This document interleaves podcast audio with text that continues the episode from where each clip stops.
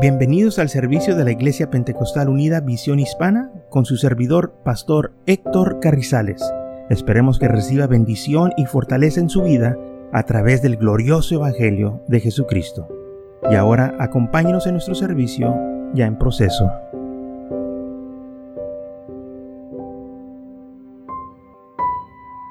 Hijo, si puedes creer, al que cree, todo le es posible.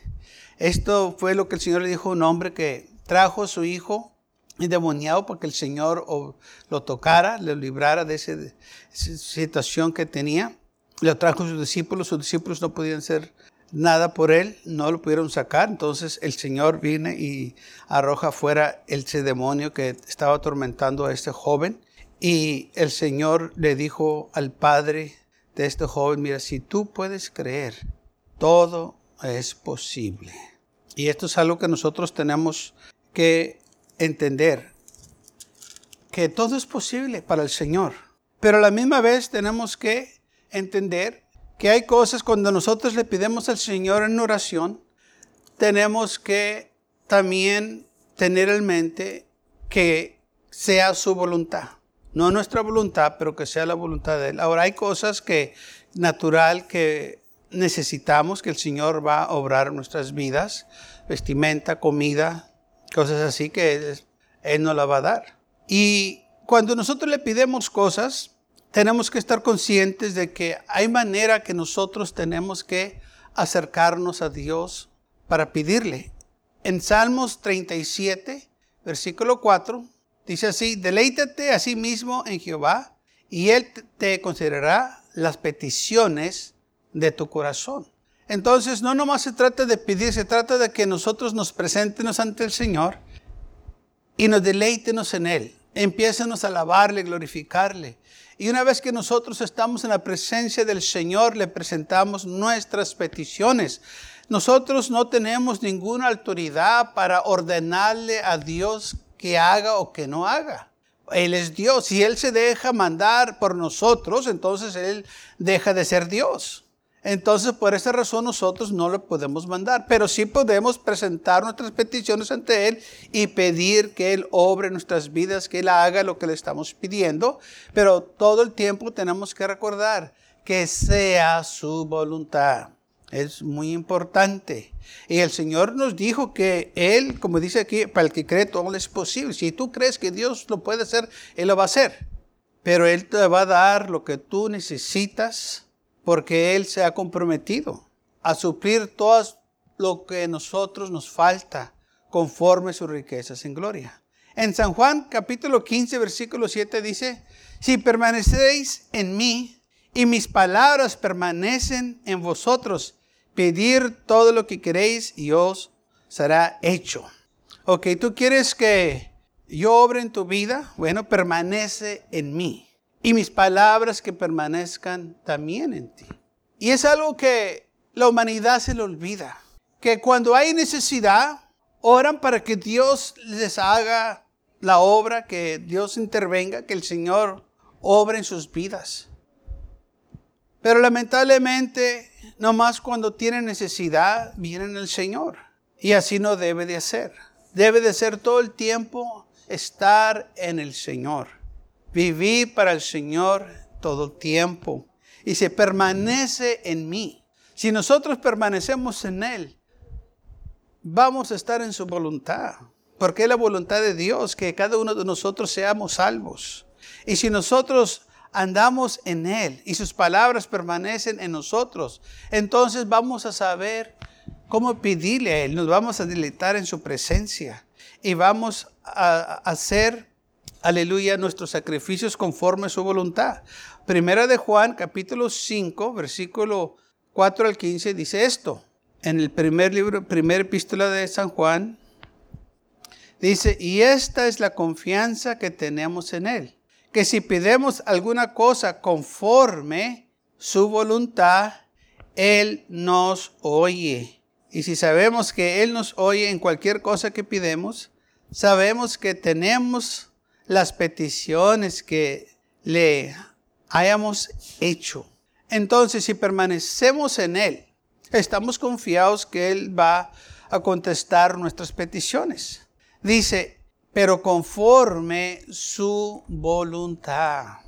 Okay. Tiene que ser la voluntad del Señor, porque muchas veces nosotros queremos cosas, pero esa no es la voluntad de Dios. Quizás no se mire mal al momento, pero con el proceso del tiempo puede ser algo negativo. Puede ser algo que uno realmente no quería. Quizás al momento se miraba bonito y luego ya no. Es como los carros. Muchas veces los carros se miran bien bonitos y cuando, cuando salen nuevos y luego ya con el tiempo la gente se da cuenta que pues realmente ese carro no, se, no estaba tan bueno.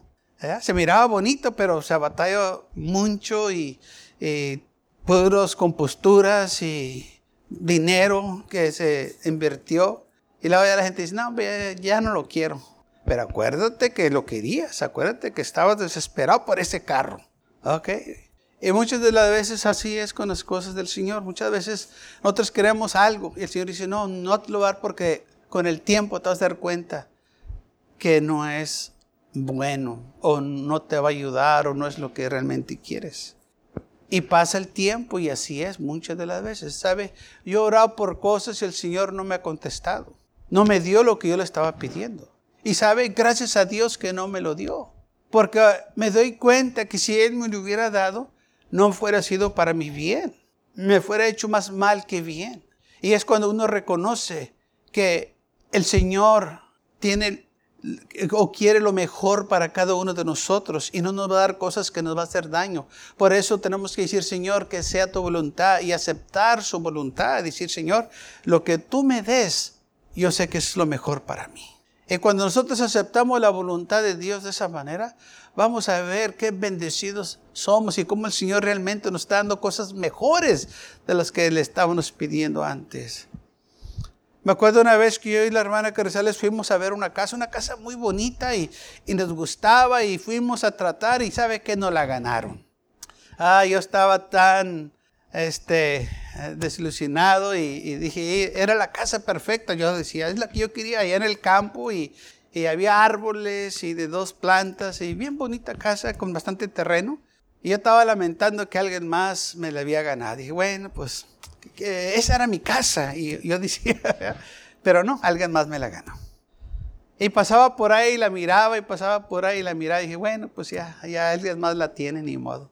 ¿Sabe a los cuantos años con el tiempo? Hicieron una escuela a cruzar la calle de la casa, de esa misma casa que yo quería. Y cuando yo pasé por ahí, estaba el trafical que ni se podía pasar. Le dije, gracias Señor porque no me dices la casa. yo no me, ¿Quién iba a saber que iban a hacer una casa, digo, una escuela enfrente de la casa donde parecía que no había nada? Y ahora el trafical así enfrente de esa casa. Dije, gracias a Dios que no me quejé. Claro, estaba algo triste que pues no, no la agarré. Pero el Señor sabía cómo iba a estar y para estar en una situación así de ninguna manera. Ah, ah. Y luego aparte que edificaron esa escuela, pues hincharon la calle y le quitaron a, la casa terreno y le hicieron más chiquito. dije, con razón el Señor no me la dio. Él sabía que a mí no me gustaba algo así. Pero vemos, hermanos, como Dios está en control si nosotros aceptamos su voluntad. Quizás el momento no lo entendemos, pero con el tiempo el Señor nos lo muestra. Y podemos decir, gracias a Dios, que yo confío en el Señor. Que dije, está bien, Señor, si no fue tu voluntad, yo la acepto. Yo, yo te doy gracias como quiera. Tú tienes otras cosas mejores para mí. Hermanos, el Señor sabe lo que está haciendo. Nosotros tenemos que aceptar que Él está en control. Y si nosotros nos ponemos en las manos de Él, pues vamos a aceptar su voluntad y decir, Señor, lo que tú quieres hacer. Por eso dice la Biblia, deleítate en el Señor. ¿Para qué? Para que no te amargues, para que no te enojes, para que no venga el enemigo y te diga, ya ves, el Señor te falló. No, no me falló, me está protegiendo. Si no me dio esto, me va a dar otro. Pero el Señor nunca nos falla, Él no sabe fallar. Él no sabe quedar mal con nosotros. Nosotros somos los que quedamos mal con Él muchas de las veces. O más bien la mayoría de las veces. Pero Él no queda mal con nosotros y por eso Él, él nos dice, confía en mí. Yo voy a obrar. Yo sé lo que tú necesitas. Dice la Biblia que antes de que nosotros le pidamos, Él ya sabe nuestra necesidad. Y Él está listo para suplir nuestra necesidad. Pero así diga, para el que cree todo es posible. Sí, el Señor va a obrar. Y muchas de las veces va a obrar en situaciones que ni te imaginas que, que Él lo puede hacer. Amén. Vamos a leer en Mateo capítulo 21, versículo 18. Dice así. Por la mañana, volviendo desde la ciudad, tuvo hambre y vino y viendo una higuera cerca del camino, vino a ella y no halló nada en ella, sino hojas solamente. Y dijo, nunca jamás nazca de ti fruto. Y luego se secó la higuera.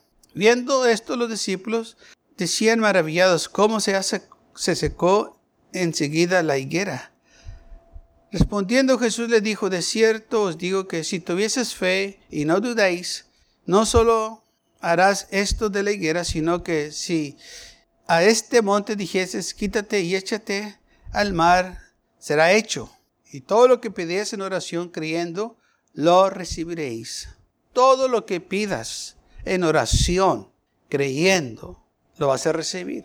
Ahora, fíjese lo que el Señor dijo aquí.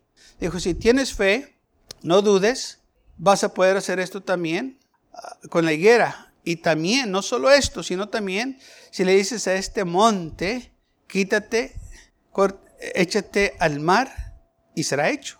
Ahora, muchas de las veces se ha tomado este versículo y, se ha este, interpretado de manera en que, se, se está refiriendo a problemas. Si hay problemas en tu vida, el Señor los puede quitar de tu vida. Y eso es cierto. Pero la palabra del Señor no está limitada nomás en eso.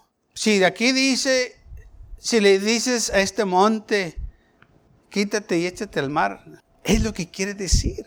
Porque hay escrituras en la Biblia donde los hombres de Dios ordenaron que se hicieran cosas que nosotros le llamamos milagros, fuera de lo ordinario, que es imposible que se haga, pero se hizo. Dice la Biblia en Éxodo capítulo 14, versículo 21, que Moisés extendió su mano sobre el mar. ¿Ok? Era cuando los hijos de Israel salieron de Egipto e iban rumbo a la tierra prometida, se toparon con el mar rojo Faraón venía detrás de ellos para hacerles daño y el Señor le dijo a Moisés, ponte ahí enfrente del mar y alza la vara y vas a ver lo que yo voy a hacer. Y, y hizo Jehová que el mar se retenciere por, por un recio viento oriental de aquella noche y volvió el mar en seco y las aguas quedaron divididas. Entonces los hijos de Israel entraron por el medio del mar en seco, teniendo las aguas como muros a su derecha y a su izquierda. O sea, cuando aquel hombre alzó su vara, dice la Biblia que el mar se abrió. Eso es fe. Por eso, si el Señor dice que si le dijeras al monte, échate al mar, se va a echar el mar. Pues aquí abrieron el mar. Pero cuando Dios obra de esta manera, tiene que haber un propósito, hay una razón por qué Dios obra de ciertas maneras. El Señor no nomás hace cosas nomás por hacer.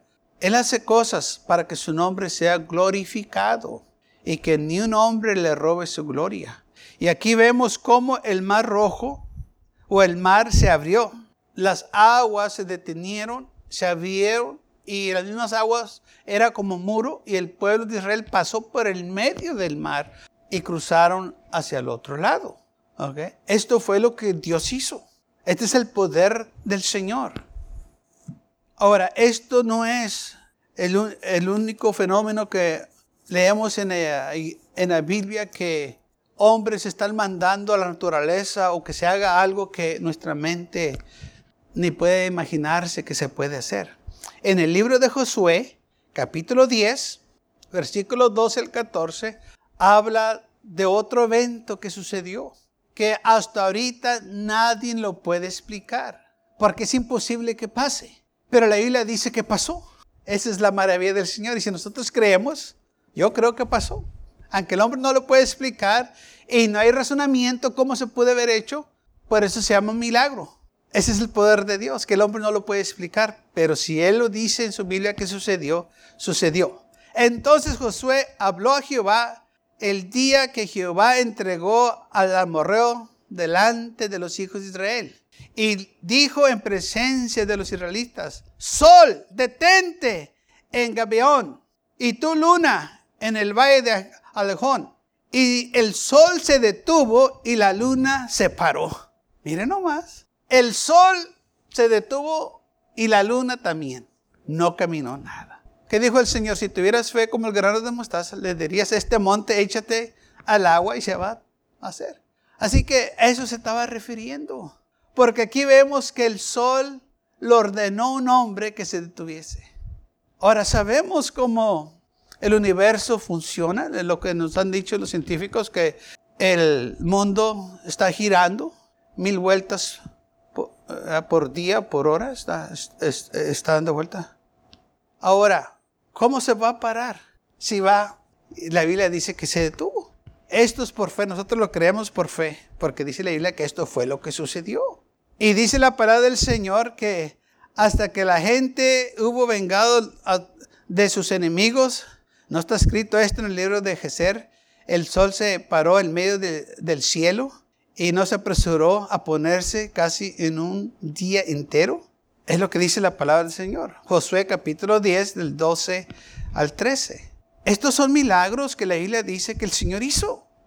Para el que cree, ¿qué dice la Biblia? Todo es posible. José creyó cuando dijo, sol, detente. Y se detuvo el sol.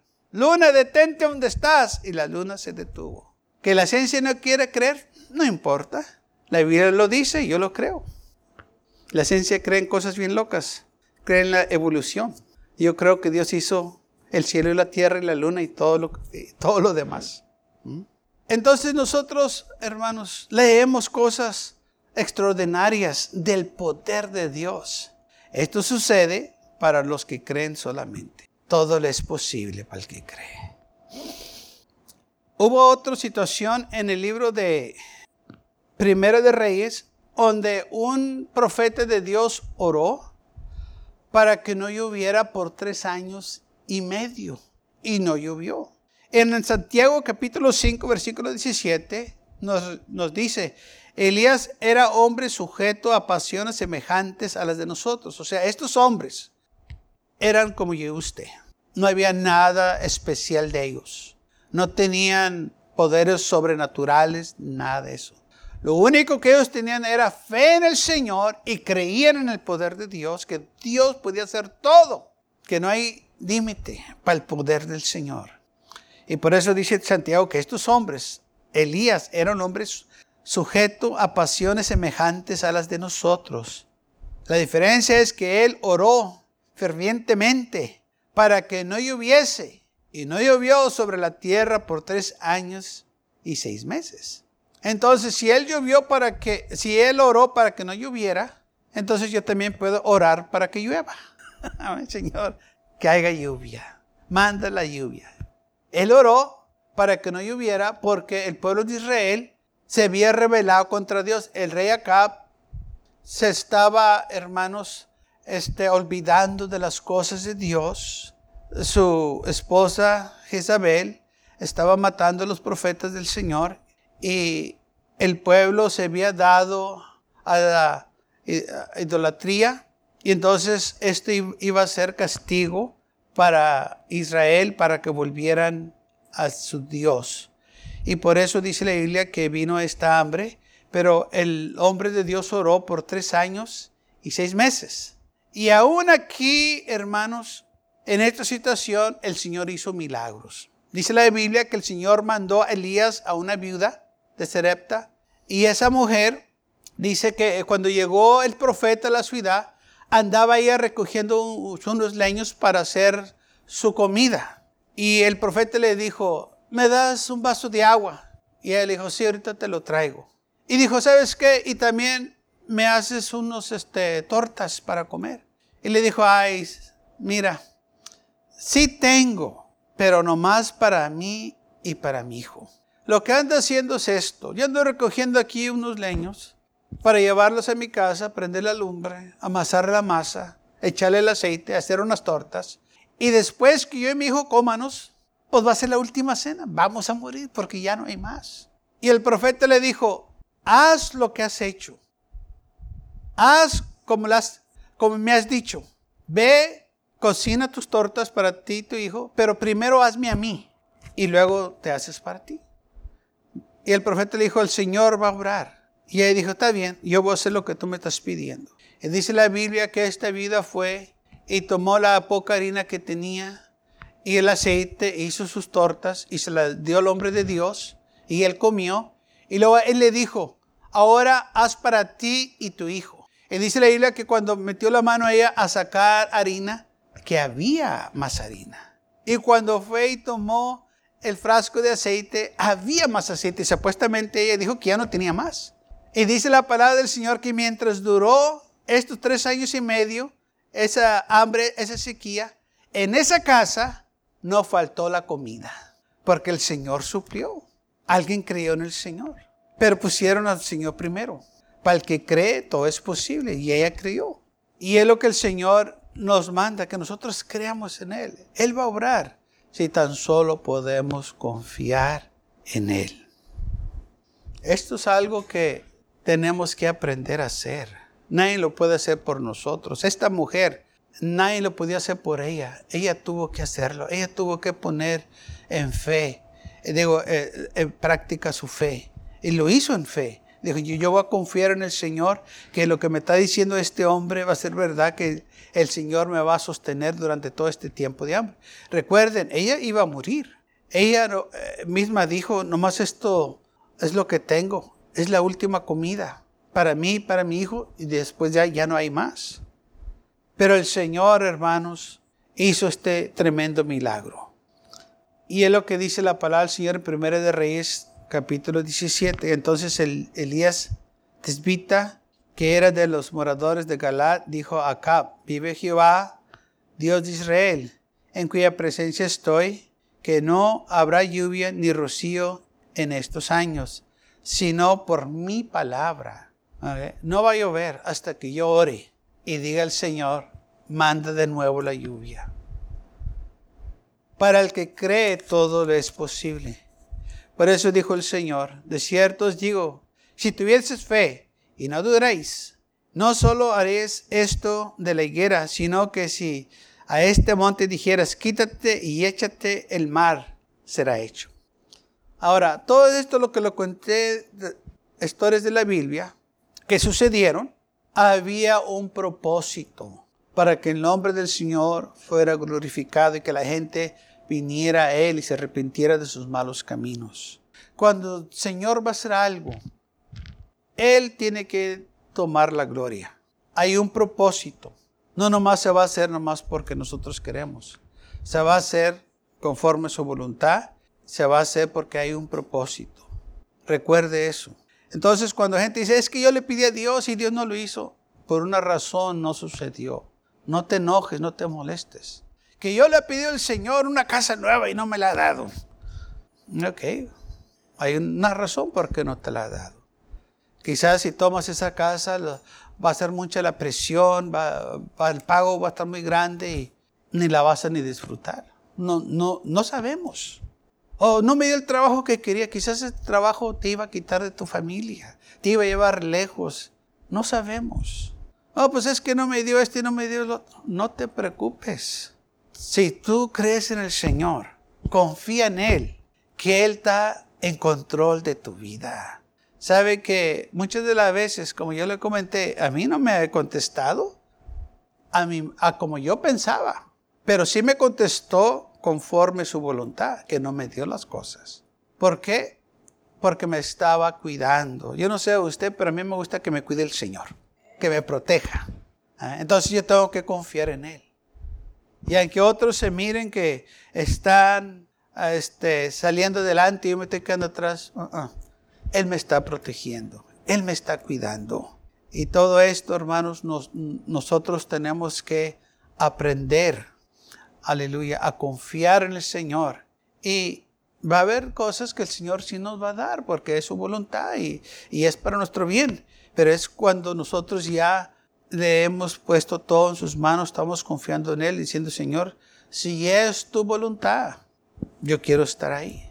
Y muchas de las veces, aunque se mire buena la situación y, y no tiene nada de malo, pero con que no sea la voluntad de Dios, no necesitamos que estar ahí. Esto es algo que también nosotros tenemos que entender porque hay veces que nosotros queremos tener ese razonamiento que dice, pues es que no, no es nada malo. Ok, no es nada malo. Pero si no es la voluntad de Dios, no es la voluntad de Dios. El Señor tiene otras cosas mejor para ti. Otras cosas que vas a poder disfrutar. Otras cosas que realmente eh, eh, es para tu beneficio. Entonces, esta es la confianza, dice la que tenemos en Él. Que si pidemos algo conforme su voluntad, Él nos oye. ¿Tenemos confianza en Él? Claro que sí. Yo quiero que todos tengan esta confianza en Él para que reciban lo que el Señor tiene para cada uno de nosotros. Esto es importante. Y si sabemos que Él nos oye en cualquier cosa que le pidemos, Él nos está escuchando. Sabemos que tenemos la petición que le hayamos hecho. Entonces las peticiones están delante de Él. Señor, tu obre conforme a tu voluntad. Gracias por acompañarnos y lo esperamos en el próximo servicio. Para más información, visítenos en nuestra página web macallen.church. También le invitamos que nos visite nuestra iglesia que está ubicada en el 2418 Bowman Avenue con esquina calle 25 en McAllen, Texas 78501.